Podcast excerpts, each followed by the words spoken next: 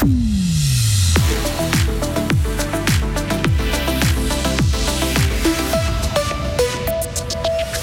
Les Philippines comme premier adversaire, les Suisses débutent la Coupe du Monde aux antipodes, de coup d'envoi dans une heure. Et si c'est l'hiver en Nouvelle-Zélande, l'été en Suisse et à Fribourg est chaud, très chaud, des températures qui vont rentrer dans l'histoire.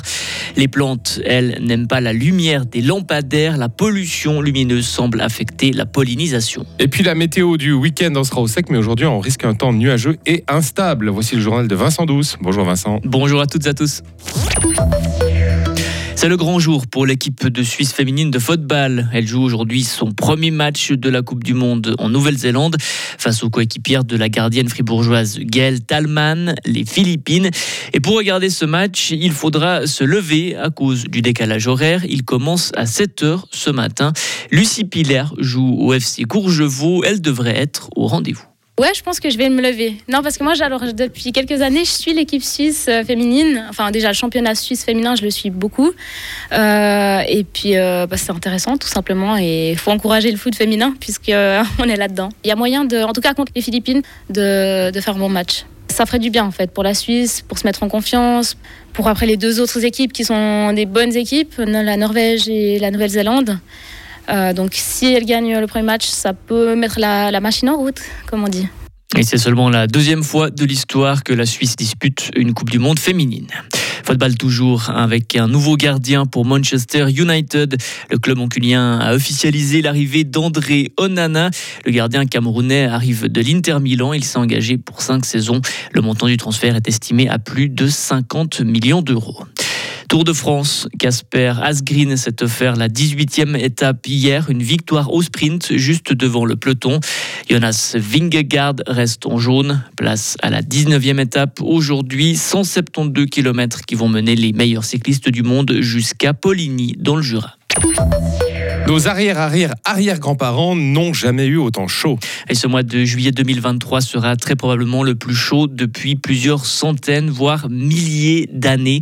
L'affirmation du climatologue en chef de la NASA. Plusieurs records de chaleur ont déjà été pulvérisés ce mois. 2023 pourrait aussi bien devenir l'année la plus chaude jamais enregistrée. Eux se souviendront de leur séjour au Diableret. 270 touristes sont restés bloqués au sommet hier. Il a fallu un hélicoptère pour les évacuer. Un téléphérique est tombé en panne. La faute à une panne électrique. Les personnes bloquées dans la cabine ont été tirées dans les stations avec le moteur de secours.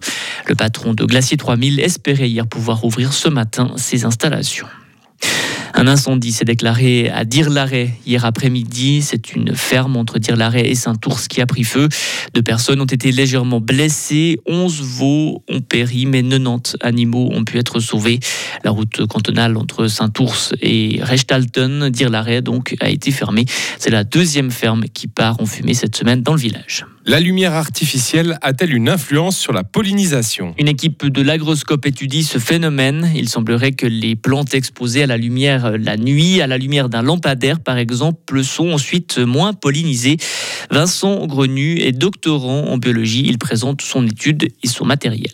Grossièrement, on a 16 zones d'études qui sont situées entre Payerne et Pi-Inns. Et puis on travaille dans des surfaces de promotion de la biodiversité, donc des jachères florales, qui sont mises à disposition par des agriculteurs. Et dans ces zones, il y en a huit qu'on a décidé d'illuminer artificiellement, et il y en a huit qu'on a laissé selon un cycle naturel jour-nuit, jour-nuit. Un lampadaire qu'on a posé en plein milieu de la zone. Et en face de ce lampadaire, on a semé des communautés de fleurs pour standardiser un peu la chose. On a semé quatre blocs de 2 mètres par 4.